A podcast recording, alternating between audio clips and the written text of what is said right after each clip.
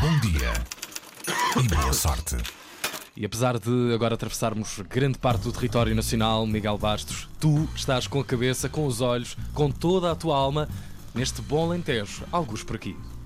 E, e, aí na praça onde vocês estão, a Praça da República, se, se bem percebi, tendes voz badajosa à vista, pergunto eu.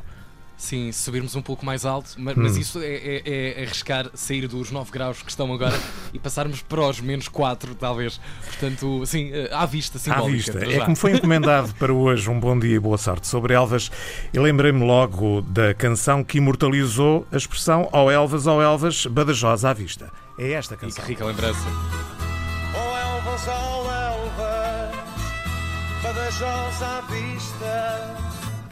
Sou contrabandista de amor e saudade, transporto no peito a minha cidade. Ora, toda a gente chama esta canção Ó Elvas, Ó Elvas, mas na realidade a canção chama-se A Minha Terra e é de um filho da terra, Paco Bandeira, natural de Elvas. Uhum. Lançou esta canção em 1972 e lançou nesta altura também a sua própria carreira, que veio a consagrar-se na década seguinte com as canções A Minha Quinta Sinfonia e A Ternura dos 40. Dois clássicos da canção portuguesa. Mas uh, Paco Bandeira foi também um homem do Festival da Canção.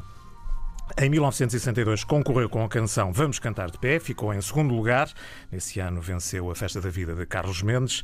Em 1973 voltou a concorrer dessa vez com a canção É Por Isso Que Eu Vivo, e voltou a ficar em segundo lugar, já que a canção vencedora foi a tourada de Fernando Tordo, com um belíssimo poema de Ari dos Santos. De resto, esse ano de 1973 foi o ano em que Ari dos Santos concorreu com seis letras nas dez canções a concurso, portanto, entre todos os concorrentes, Ari era o que tinha mais hipóteses de ganhar. Já agora, essa canção de Paco Bandeira também tinha letra de José Carlos Ari dos Santos. Portanto, fica aqui registada a ligação de Paco Bandeira a Elvas e também ao Festival da Canção.